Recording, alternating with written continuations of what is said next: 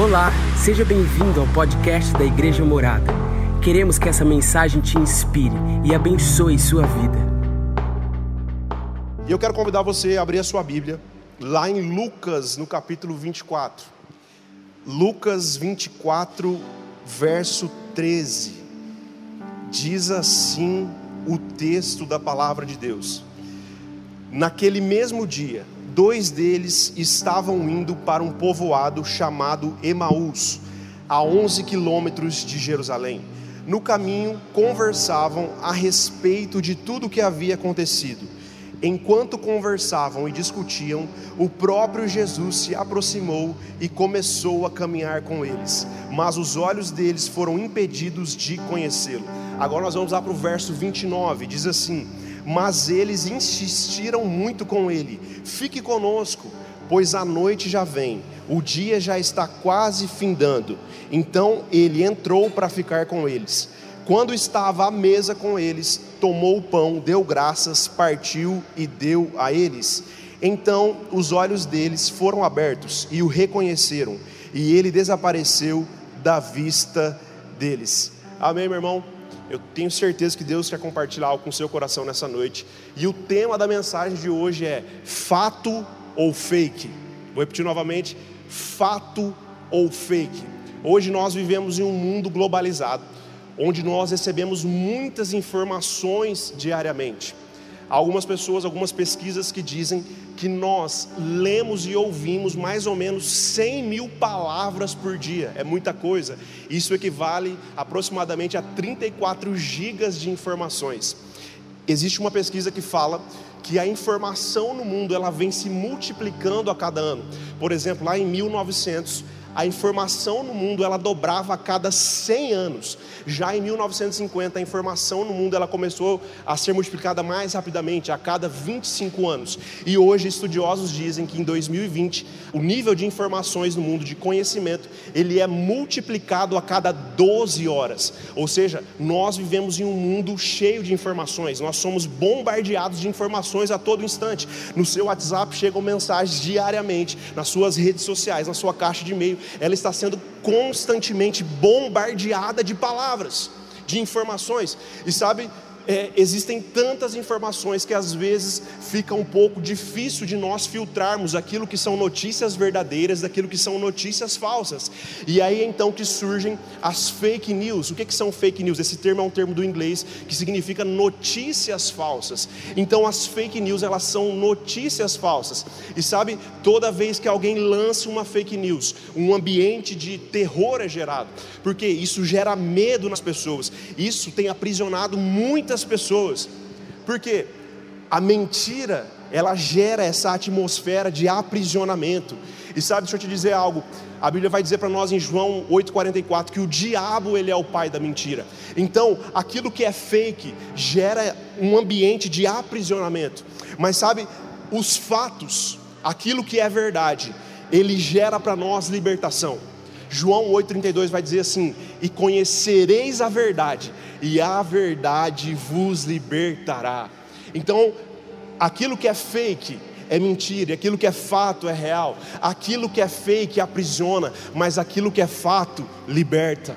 As mentiras aprisionam, mas a verdade liberta. E nós conhecemos a verdade, e o nome dela é Jesus Cristo, e só Ele pode nos libertar.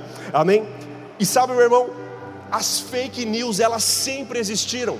A primeira fake news que surgiu aconteceu lá no Éden, quando a serpente disse para a mulher assim: Olha, se vocês comerem desse fruto, é, não vai acontecer nada com vocês. Foi a primeira fake news da história. E também, ao decorrer da história, nós vemos o diabo manipulando pessoas. E a maior fake news que já surgiu em toda a história aconteceu há dois mil anos atrás, quando os soldados romanos crucificaram Jesus. E então ali soltou-se a maior fake news da história. E a notícia era: Jesus está morto. Essa foi a maior notícia falsa de toda a história. Naqueles três dias que Jesus esteve antes de ser ressuscitado, essa notícia se espalhou. Jesus havia sido morto. E sabe, meu irmão, essa notícia que Jesus havia sido morto, ela começou a disparar uma série de consequências nas pessoas, porque se Jesus veio pregar a esperança e ele estava morto, então a esperança não existia mais. Se Jesus veio anunciar a vida, se ele era o caminho, a verdade e a vida, e se ele estava morto, então não existia mais esperança e expectativas de vida. Se Jesus veio anunciar o reino dele, e o reino dele era um reino de paz, justiça e alegria, e se ele estava morto, então era impossível mais as pessoas provarem de paz, justiça e alegria. Essa foi a maior fake news da história. E sabe, esse texto que nós lemos, ele conta para nós a história de dois discípulos que estavam exatamente nesse turbilhão de fake news que foi a morte de Jesus. O texto fala para nós que dois discípulos estavam caminhando rumo à aldeia chamada Emaús. E o texto revela para nós exatamente isso. Isso era um momento onde os discípulos estavam frustrados, porque afinal seu mestre havia morrido, e a esperança deles é que Jesus os libertasse do cativeiro romano, e o seu mestre havia morrido. No mesmo capítulo 24, versículo 21 diz assim: E nós esperávamos que era ele que ia trazer a redenção a Israel. Essa era a expectativa dos discípulos mas aquela expectativa havia sido frustrada, porque Jesus então, naquele momento, estava morto.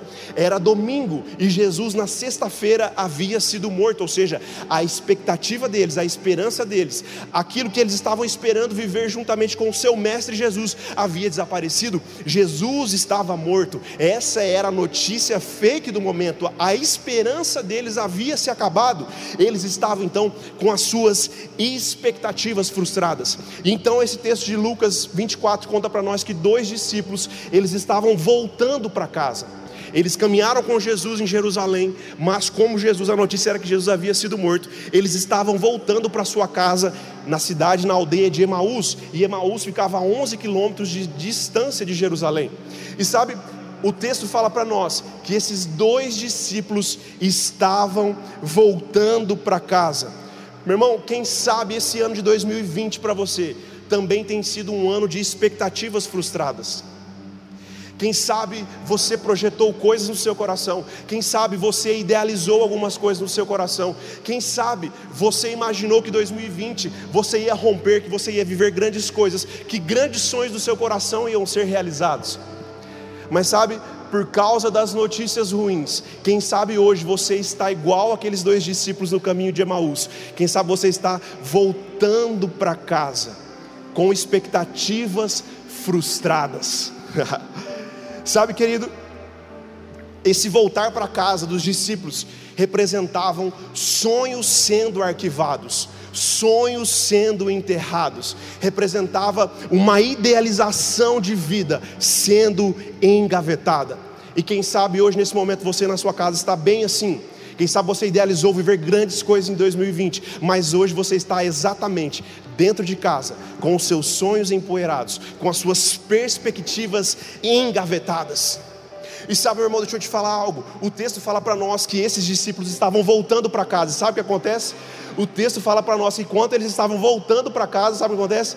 Jesus aparece no meio deles. Olha o que, que diz o versículo 15: diz assim: Enquanto conversavam e discutiam, o próprio Jesus se aproximou e começou a caminhar com eles. Então o que estava acontecendo aqui? Os discípulos estavam frustrados, voltando para casa, e Jesus aparece no meio deles, ou seja, Jesus apareceu no meio da frustração deles. Sabe, meu irmão, lendo a Bíblia, nós podemos perceber que Jesus, ele gosta de situações é, de caos. Onde existe um problema, Jesus gosta de chegar bem no meio desse problema. nós vemos Jesus em situações de velório, de luto, Jesus chegava lá no meio do velório para quê? Para chorar junto? Não, para ressuscitar os mortos. Nós vemos que na Bíblia Jesus às vezes chegava no meio de tempestades. Para quê? Para ficar olhando a tempestade? Não, mas para declarar a realidade no céu sobre aquele lugar. Nós vemos em muitas ocasiões Jesus chegando em situações onde havia fome. Para quê? Para ficar se lamentando? Não, mas para compartilhar, para multiplicar pães e dar a sua provisão. Nós vemos Jesus chegando em situações de condenação, onde os religiosos estavam condenando pessoas, e Jesus chegava lá no meio para quê? Para atacar pedra também nas pessoas? Não, mas ele chegava para estender a sua graça e o seu amor. Jesus, meu irmão, deixa eu te falar algo. Ele gosta de situações complicadas. Jesus gosta de chegar em ambientes de caos. Quem sabe você está hoje, meu irmão, vivendo um ambiente de caos. Deixa eu te falar algo. Jesus não está alheio a essa situação. Ele está aí junto com você. E aí sabe o que acontece? No versículo 16, a Bíblia vai dizer para nós que os discípulos não reconheceram Jesus. Jesus chegou e os discípulos não reconheceram. E sabe, meu irmão, muitas vezes isso acontece conosco. Muitas vezes Jesus está conosco, mas às vezes a gente parece que está sozinho e a gente não percebe que Ele está conosco. Mas deixa eu te dizer algo: Ele está com você em toda e qualquer circunstância. E aí Jesus então pergunta: Ei, vocês, o que, que vocês estão conversando aí? Qual é o motivo da frustração de vocês? E aí os discípulos então, no versículo 18, falam assim: Ei Jesus, você é o único visitante em Jerusalém que não sabe das coisas que aconteceram ali naqueles dias? Sabe o que os discípulos estavam dizendo para Jesus? Eles estavam falando assim: Jesus, ei, parece que você não está lendo os jornais, parece que você não está conectado com as últimas notícias, por acaso você não está sabendo que a nossa esperança morreu? Por acaso você não está sabendo que o nosso sonho foi engavetado? Parece que você não está sabendo o que está acontecendo. E sabe, irmão, muitas vezes parece que é a voz do nosso coração. Muitas vezes a gente olha para Jesus e fala: Jesus, será que o Senhor não está vendo? Será que o Senhor não está percebendo o que está acontecendo? Será que o Senhor não está vendo o que está acontecendo dentro da minha casa? Será que o Senhor não está vendo o que está acontecendo na minha empresa, ao redor? e sabe, irmão, eu estou aqui para te falar que no meio do caos, Jesus sempre chega. Se você está hoje vivendo uma situação de caos, saiba que Jesus está aí com você, e Ele está aí com você, não para te condenar, não para é, é, enfatizar a frustração do seu coração, não, mas Ele está aí para te puxar para um nível onde você não vai ser levado pelos relatórios da terra, mas você vai receber daquilo que Ele tem para liberar no seu coração e dentro da sua casa. Ei, deixa eu liberar algo para você aqui, ei, meu irmão, a sua casa não vai perecer, a sua família não vai perecer, os seus sonhos não serão engavetados, a sua empresa não vai falir, não, meu irmão, Deus tem planos de paz sobre você e Ele está com você. Ele é aquele que chega no meio da tempestade e acalma a tempestade. É isso que nós cremos. Sim, nós sabemos das notícias que estão acontecendo, mas nós também sabemos que nele, nas mãos dele, estão todo o poder. Todo o poder foi dado a Ele, tanto no céu quanto na terra, e Ele está contigo, meu irmão. Se levante por dentro, creia naquilo que Jesus vai realizar através de você, da sua casa, da sua família. Ei, nada, o gafanhoto não vai levar nada, não, porque Jesus está com você, meu irmão. Aleluia! Os discípulos estavam frustrados voltando para casa e Jesus aparece no meio da frustração deles.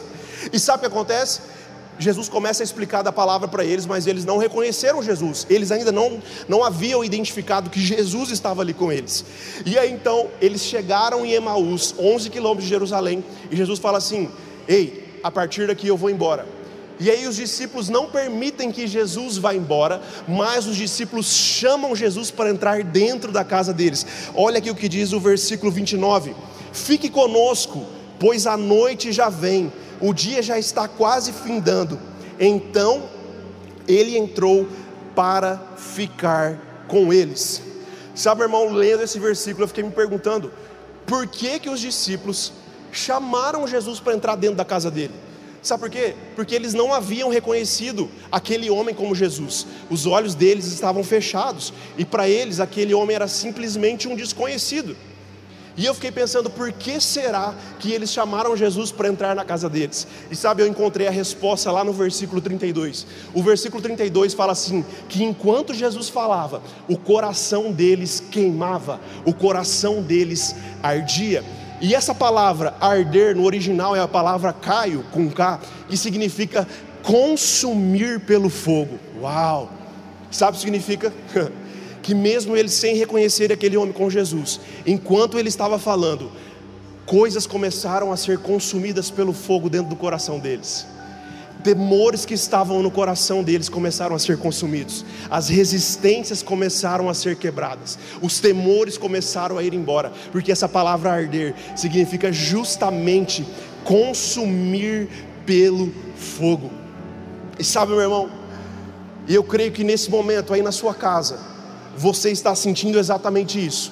Como se fosse uma queimação no seu coração, algo queimando. Quem sabe os seus temores, os seus medos estão nesse momento sendo consumidos pelo fogo do Espírito, sabe? Não é o que o pregador está dizendo, é a palavra de Deus, que a Bíblia diz que a palavra de Deus não volta vazia e é o Espírito Santo que nos convence. E esses homens então estavam ouvindo Jesus e o coração deles começou a queimar. Algo diferente começou a se mover no coração deles. E sabe, meu irmão, quando nós sentimos o nosso coração queimar, nós não temos outra opção a não ser convidar Jesus para entrar dentro da nossa casa. e eu creio que nessa noite, você vai permitir com que ele entre no seu coração e mude muitas circunstâncias. E aí acontece, meu irmão, que quando Jesus entrou na casa daqueles dois discípulos, coisas começaram a mudar. Sabe por quê? Porque toda vez que Jesus entra numa casa, transformações acontecem uma reviravolta começa a acontecer. Por exemplo, quando nós lemos lá em Lucas 19:8 a história de Zaqueu, Jesus, ele quer entrar na casa de Zaqueu. E Zaqueu, ele era um publicano, um cobrador de impostos que extorquia as pessoas. Mas Jesus entra dentro da casa de Zaqueu. E na hora que aquele pecador, aquele publicano tem um encontro com a luz de Jesus, coisas começaram a mudar do coração dele. Ele falou assim: "Jesus sabe de uma coisa? Eu quero repartir metade dos meus bens aos pobres, e se eu defraudei alguém, eu quero retribuir quatro vezes mais. Sabe o que acontece? Zaqueu estava se alinhando. Sabe o que acontece? Quando Jesus entra na sua casa, coisas que estavam desalinhadas começam a ser alinhadas.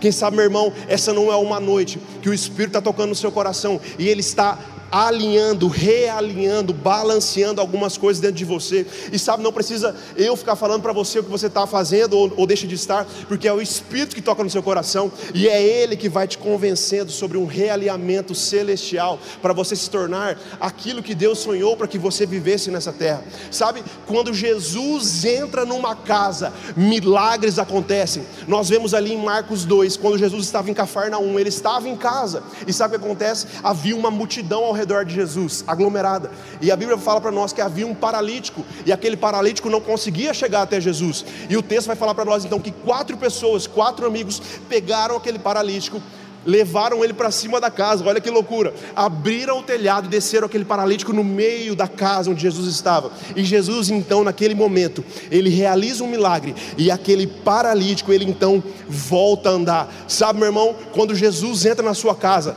coisas que estavam paralisadas começam a entrar em movimento. E nessa noite eu creio que meu irmão que Jesus está entrando aí no seu coração, na sua casa, no seu lar.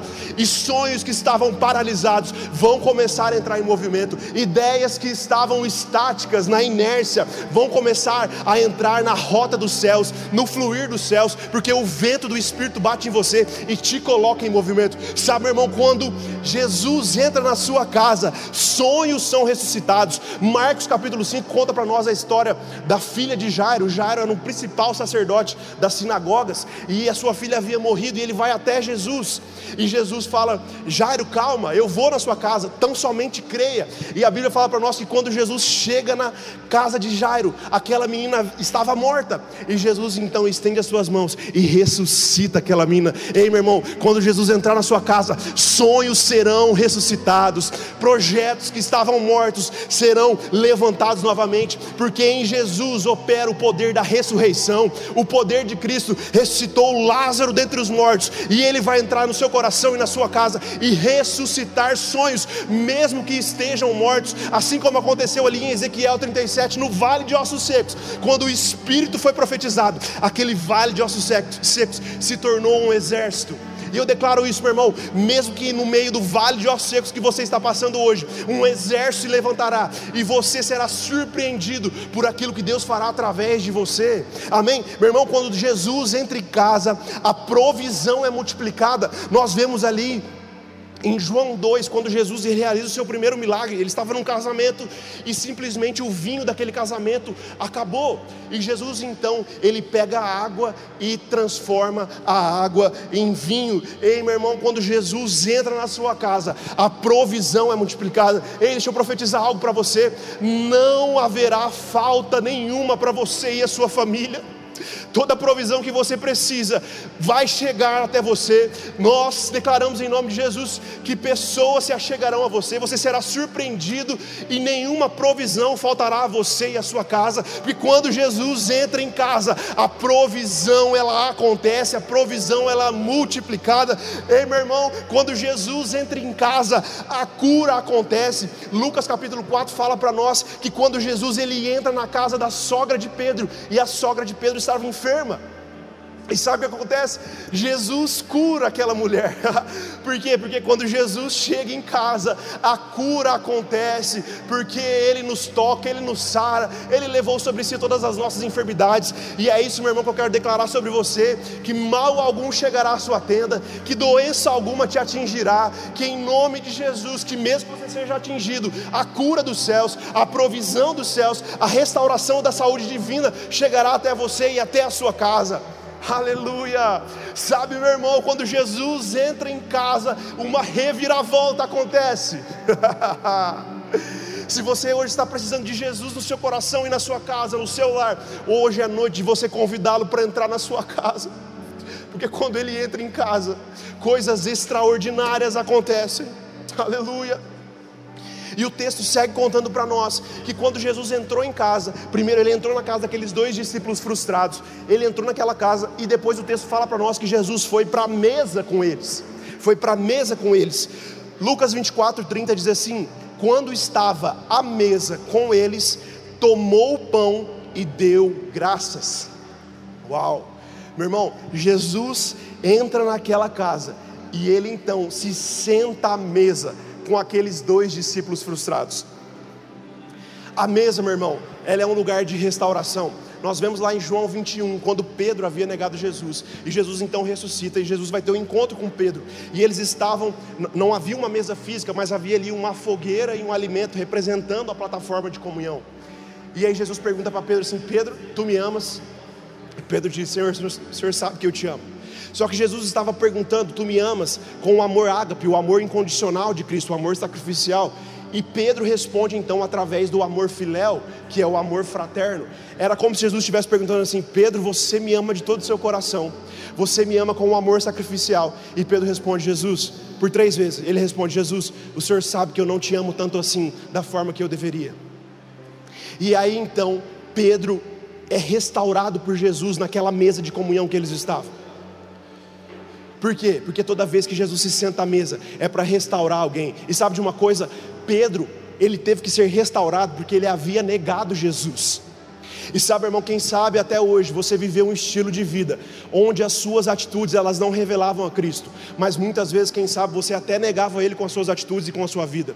Ei, mas Deus está entrando na sua casa e Ele quer sentar à mesa com você, porque Ele quer te restaurar. Ele te ama, Ele tem um propósito lindo com você, Ele quer realizar coisas grandes na sua vida e hoje é noite de restauração.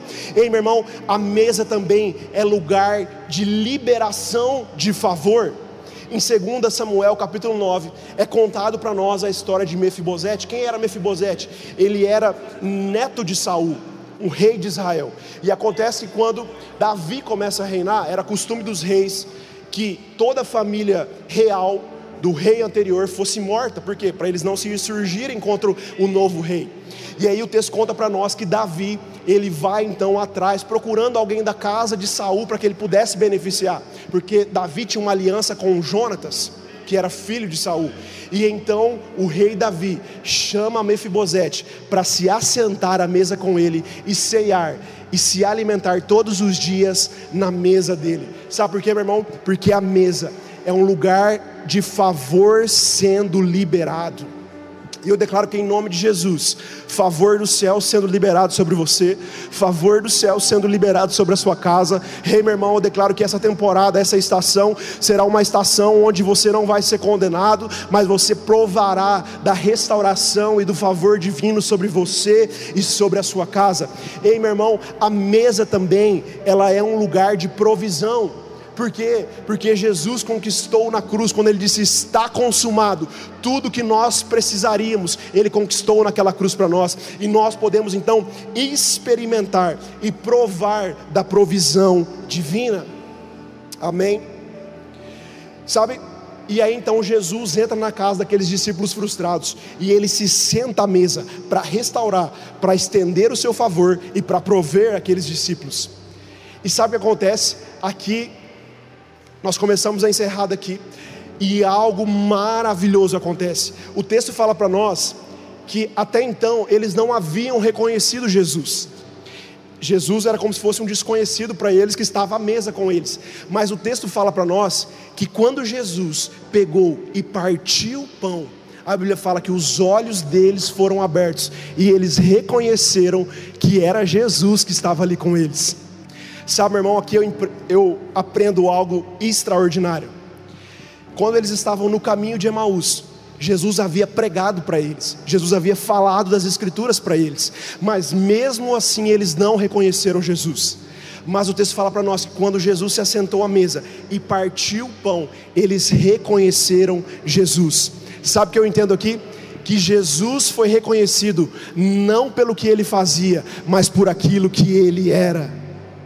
Meu irmão, eu fico imaginando a cena, porque lá em Marcos capítulo 6, o texto conta para nós o episódio da multiplicação dos pães e peixes. E lá Jesus repartiu os pães e multiplicou aqueles pães e peixes. E eu fico imaginando os discípulos naquele momento, assentados à mesa com Jesus. E Jesus havia pregado e eles nem reconheceram.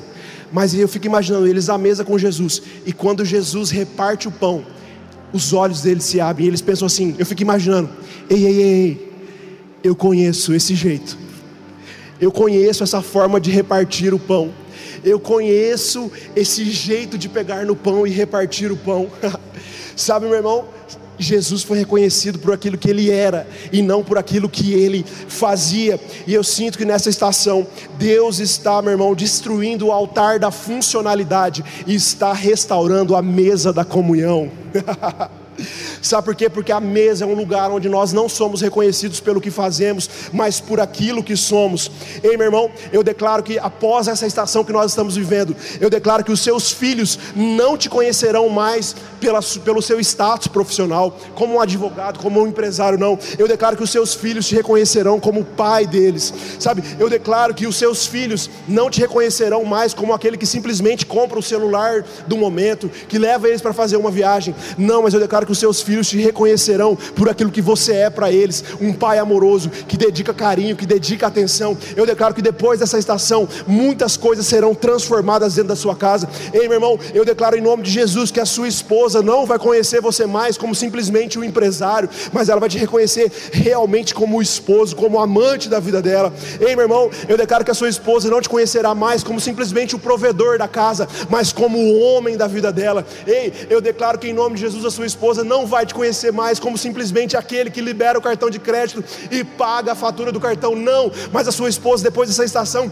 vai te reconhecer como aquele que libera provisão, que libera visão, que libera amor e carinho para sua casa. Ei, meu irmão, essa estação nós sabemos que não foi Deus que planejou tudo isso, mas serve de aprendizado para nós, para nós restaurarmos a mesa da comunhão com os nossos filhos, com as nossas famílias, com os nossos pais, com esposo, com esposa. Ei, meu irmão, eu declaro uma transformação sobrenatural sobre a sua casa, aquilo que poderia ser uma tragédia vai ser transformado em triunfo nessa estação, aquilo que poderia destruir famílias, nós declaramos laços familiares sendo aperfeiçoados, filhos se reconectando à paz, pais se reconectando aos filhos e a mesa da comunhão sendo reestabelecida, porque você não vai ser reconhecido por aquilo que você faz, mas você vai ser reconhecido por aquilo que você é, e você simplesmente vai ser revelar a sua identidade na mesa da comunhão, no partir do pão, aleluia.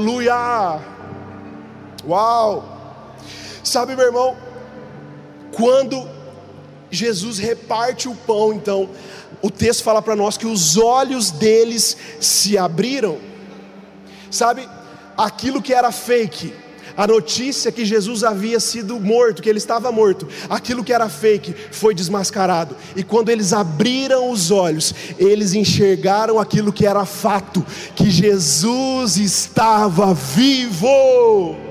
Sabe, meu irmão, naquele momento, aquilo que era fato venceu o que era fake. Ei, naquele momento, a luz havia vencido a escuridão. Ei, meu irmão, em tempos de trevas existe uma luz que vai te guiar, que vai abrir os seus olhos e que vai te conduzir a enxergar não aquilo que é fake, aquilo que é falso, que é mentiroso, mas vai abrir os seus olhos, a luz de Cristo vai abrir os seus olhos para que você enxergue a verdade, que Ele está contigo, que Ele está com a sua família, que Ele está com a sua casa e Ele vai te iluminar e vai guardar você. Ei, o guarda de Israel não dorme nem descansa, mas Ele está sempre contigo. Aleluia. Sabe, meu irmão, semana passada eu estava em casa e eu geralmente não costumo acordar à noite, eu durmo direto. Mas acontece, eu acho que eu comi alguma coisa um pouco salgada na noite anterior, que eu acordei naquela noite e eu levantei da cama e fui indo em direção ao banheiro. Só que acontece, eu comecei a meio que esbarrar nas coisas que estavam no quarto. Eu comecei a esbarrar na cama, esbarrei na parede. Eu falei, opa, peraí. Estava muito escuro. Eu falei, eu vou voltar e vou pegar meu celular. e eu voltei, peguei meu celular e liguei a lanterna. E liguei a lanterna sobre os meus pés. E quando eu liguei a lanterna sobre os meus pés, naquele momento Jesus falou comigo no meio da madrugada. Porque eu vi os meus pés que estavam escuros, que eu não os enxergava, mas quando eu liguei a lanterna do celular, os meus pés foram iluminados e eu encontrei o caminho. Naquele exato momento, meu irmão, eu me lembrei do Salmo 119, verso 105, que lâmpada para os meus pés é a tua palavra e luz para o meu caminho. Ei, meu irmão, eu declaro que nessa situação de trevas, você não ficará sem direção, você não ficará sem ser guiado, mas a palavra de Deus, o Espírito de Deus te conduzirá, te levará levará toda a verdade, e você não vai se mover por aquilo que é falso, pelos relatórios da terra, mas você vai se mover pelos relatórios dos céus. Nós estamos aqui hoje em meio a uma circunstância onde os olhos naturais eles nos dizem algumas coisas, os relatórios nos dizem algumas coisas, mas nós estamos aqui hoje tirando os nossos olhos daquilo que é natural e colocando os nossos olhos dos céus. A palavra nos diz: Ei, eleva os meus olhos para o monte, não é para baixo, não é para as circunstâncias, eu elevo os meus olhos para o monte, de onde me virá o socorro? E o meu socorro, ele vem do Senhor, que fez os céus e a terra. Ei, meu irmão, se ele fez os céus e a terra, ele sabe de todas as coisas, ele está no governo de todas as coisas. Ei, a palavra diz que ele cuida, meu irmão, ele cuida dos passarinhos, ele cuida dos lírios dos campos. Quanto mais a você e a sua casa, você está numa condição superior à criação, porque você foi coroado de glória e honra. Ei, eu declaro que você será cuidado nessa estação. Ei, confia confie que o Senhor cuidará de você e dos seus, da sua família e tudo aquilo que Deus confiou nas suas mãos. Aleluia! Que nessa noite, quem sabe você não estava enxergando nada, que nessa noite, como se fosse uma luz, se comece a clarear os seus pés, e essa luz vai te conduzir em segurança ao seu destino final. Ei, em Cristo Jesus nós não seremos abalados, confiando em Seu amor, confiando no Seu eterno amor, nós não seremos confundidos e não seremos abalados, porque a luz do Evangelho, o amor de Cristo, nos conduzirá em segurança até o nosso destino. Aleluia! Uh! Aleluia! Sabe, meu irmão, Nessa noite, Jesus quer abrir os seus olhos, Jesus quer tirar as escamas dos seus olhos, assim como aqueles discípulos que estavam frustrados, tiveram seus olhos abertos e enxergaram Jesus. Jesus quer fazer com que você o enxergue nessa noite. Ei, tire os seus olhos daquilo que é físico, natural, e coloque os seus olhos nas realidades espirituais. Ei, nós não desprezamos as coisas naturais, mas nós não somos guiados por aquilo que vemos, não, nós somos guiados por fé e não por vista. Aleluia! Sabe, 2 Reis 6,17 conta para nós a história de Eliseu e Gease, seu servo. Naquele momento a nação de Israel estava sendo assolada pela Síria, e aí a cidade era murada, mas ela estava cercada de exércitos sírios. E aí Geazi ele fica incomodado, ele fala: Eliseu, tem muitos exércitos lá fora e eles vão nos destruir. Aí Eliseu fala assim, ele ora e fala assim: Senhor, faça com que os olhos do menino se abram. E aí os olhos de Geazi, do servo, se abriram, e ele viu sobre as montanhas ao redor de Jerusalém os exércitos do Senhor, e eles eram muito mais numerosos do que os exércitos dos seus inimigos. Ei, meu irmão, maior é aquele que está conosco do que aquele que está no mundo. Aleluia! Ei, comece a enxergar e a declarar e a observar e a olhar na dimensão espiritual. Amém? Efésios 1,18 diz assim: Oro também para que os olhos do coração de vocês sejam iluminados a fim de que vocês conheçam a esperança para a qual ele os chamou. o texto diz: Eu oro para que os olhos do coração de vocês sejam iluminados, e nessa noite é isso que Deus está fazendo com você e na sua casa, com a sua família.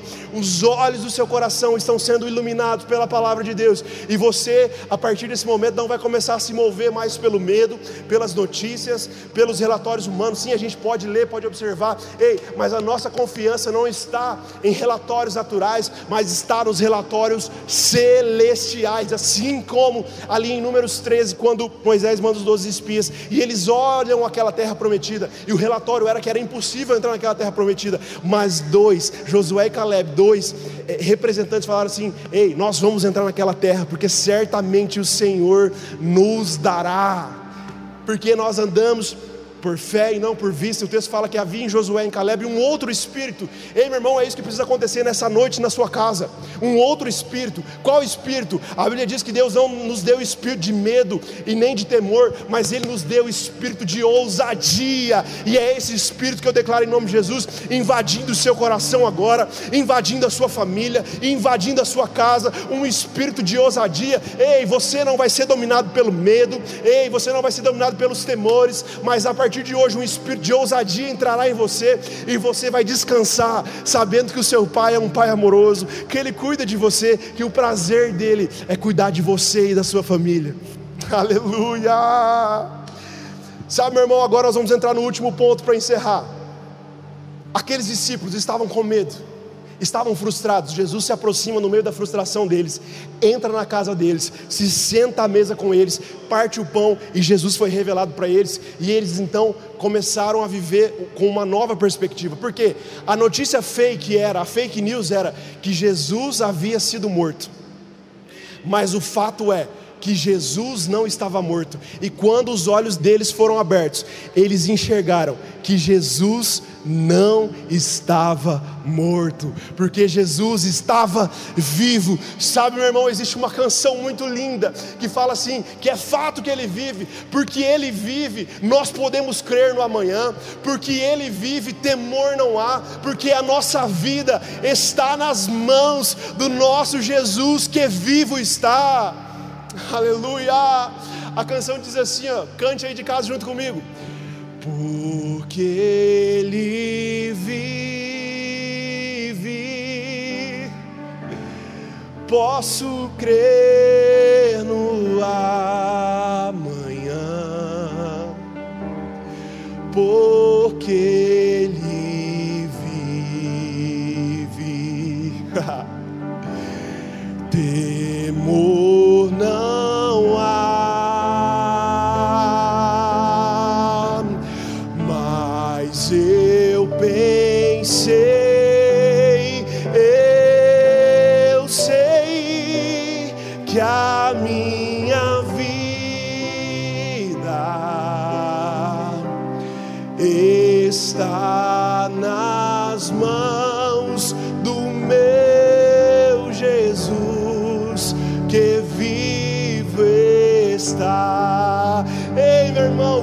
fato é, a realidade é que Ele está vivo, e se Ele está vivo, nós podemos confiar, nós podemos depositar o nosso coração, nós podemos crer no amanhã, nós podemos crer no futuro, ei, porque Ele vive, temor não há, porque a nossa vida está não nas mãos de qualquer doença, não, mas a nossa vida está nas mãos do nosso Jesus, que vivo está. 哈 哈 Ei, a fake news, a notícia fake é que Jesus estava morto, mas o fato é que ele vive, e se ele vive, meu irmão, nós podemos acreditar, se ele vive, nós podemos declarar que não faltará provisão para você, não faltará provisão para sua família, ei, a sua família e os seus não vão perecer, ei, essa doença não vai chegar até o seu lar, ei, a sua empresa não vai falir, os seus negócios não vão quebrar, porque a nossa esperança não está nas notícias, mas a nossa esperança esperança está nas mãos do nosso Senhor que vivo está. Ei, Colossenses 1:27 fala que a nossa esperança está em Cristo. Cristo em nós é a esperança da glória. Se Cristo está vivo no nosso coração, e Cristo em nós é a esperança. E é isso que eu quero declarar hoje sobre você e sobre a sua casa. Esperança invadindo essa sala de televisão, esperança invadindo o seu quarto, se você está no seu notebook ou no seu celular. Ei, Jesus, se ele vive no seu coração, a sua esperança está nele, porque Cristo em nós é a esperança da glória. Uh! Ei, meu irmão, o Evangelho não é uma fake news, o Evangelho é uma good news, é uma boa notícia. Evangelho significa boa notícia, e é isso que nós viemos como igreja morada trazer hoje para dentro da sua casa, para dentro do seu quarto, para dentro dessa sala boas notícias, e a notícia boa que nós trazemos para você é que Jesus está vivo, e se Ele está vivo, a nossa esperança está nele, a nossa esperança, o nosso coração está confiado nele. Ei, Hebreus vai dizer: cheguemos com confiança ao trono da graça, e é isso, meu irmão, que nós declaramos sobre você, você depositando o seu coração, se achegando com confiança ao trono da graça. Aleluia, aleluia, aleluia. Sabe, meu irmão, nesse momento agora, você que entendeu que a sua vida não é mais conduzida por uma notícia falsa, por uma fake news, mas a sua vida é, é conduzida por aquilo que é fato, que Jesus vive. Ei, se Ele vive no nosso coração, tudo é diferente. A esperança, a vida, a alegria, a paz, a justiça, porque Ele vive no nosso coração. E nesse momento, meu irmão, eu quero fazer um, um, convite a você. Quem sabe você está aí ouvindo essa live na sua casa, e quem sabe você ainda não entregou o seu coração para Jesus, quem sabe o seu coração ainda não pertence a Jesus, quem sabe Jesus ainda não renasceu no seu coração, e nós queremos convidá-lo nesse momento. Se você sentiu, assim como os discípulos, algo queimando no coração através dessa palavra, nós queremos te convidar para conhecer Jesus, para que você permita que o seu coração seja a casa de Deus, que o Espírito Santo habite em você e que Jesus Cristo renasça no seu coração, que Ele viva no seu coração. Então você que está nos assistindo nesse momento, essa live, e você tem o desejo, você decidiu nessa noite que você quer entregar o seu coração para Jesus. Quem sabe você nunca fez isso antes. Nós não estamos convidando você para pertencer a uma religião, para pertencer à igreja morada. Não, nós estamos convidando para você conhecer Jesus. Ei, nós não estamos aqui, meu irmão, cobrando explicações de como foi a sua vida eh, desde quando você nasceu até hoje. Não, nós não estamos cobrando explicações do seu passado, mas nós estamos apresentando para você uma esperança para o seu futuro. E essa esperança tem nome, essa esperança é Jesus. Então, meu irmão, você que nesse momento quer entregar a sua vida para Jesus, quer entregar a sua casa, o seu coração para Jesus, que você quer que Ele viva no seu coração, eu vou fazer uma oração e eu quero que você repita essa oração comigo aí onde você estiver. Coloque a mão no seu coração, não importa se você esteja na TV, no celular, ou no tablet, ou no computador, não importa. Coloque a mão no seu coração nesse momento. E eu vou fazer a oração e você repete aí na sua casa. Diga assim: Senhor Jesus, nessa noite eu entrego o meu coração. Ei Jesus, entra no meu coração e mude tudo aquilo que o Senhor quiser mudar. Eu entrego a minha vida totalmente a Ti. Eu te recebo em meu coração. Entra na minha casa, se assente à mesa, e a partir de hoje, eu quero me tornar um filho teu. Em nome de Jesus eu oro. Amém. Amém, amém. Meu irmão, se você está aí assistindo e você repetiu essa oração, se você é, convidou Jesus para entrar no seu coração nessa noite, eu quero que você escreva aí nos comentários, diga bem assim: Eu entreguei a minha vida para Jesus. Amém? Digita e escreva aí no chat, onde você estiver, digite assim: Eu entreguei a minha vida para Jesus. Amém? Nós queremos poder te conhecer, nós queremos poder te abraçar, te dar a assistência que você precisar. Nós, como igreja, somos corpo e nós estamos aqui, meu irmão, para te ajudar nessa caminhada. Então, se você recebeu Jesus, comente aí: Eu entreguei a minha vida para Jesus. Amém? E você que acabou de comentar aí que você entregou sua vida para Jesus, nós, como igreja morada, nós queremos te acompanhar, nós queremos te auxiliar Em qualquer dúvida que você estiver, é, nós queremos acompanhar você. Se você tem esse desejo no seu coração, é, aqui embaixo do vídeo tem um, um link. E você vai entrar nesse link e vai clicar nesse link. E aí você vai clicar nesse link e você vai colocar o seu nome, seu telefone seu, eh, e os seus dados para que a gente possa entrar em contato com você. Nós queremos que muito em breve nós estaremos com um culto com essa igreja toda cheia, que nós estamos com muitas saudades disso. E nós queremos que em breve você estará aqui conosco adorando ao Senhor Jesus. Amém? Uma boa noite a todos. Essa foi uma mensagem da Igreja Morada. Para ficar por dentro e saber mais, nos acompanhe em nossas redes sociais.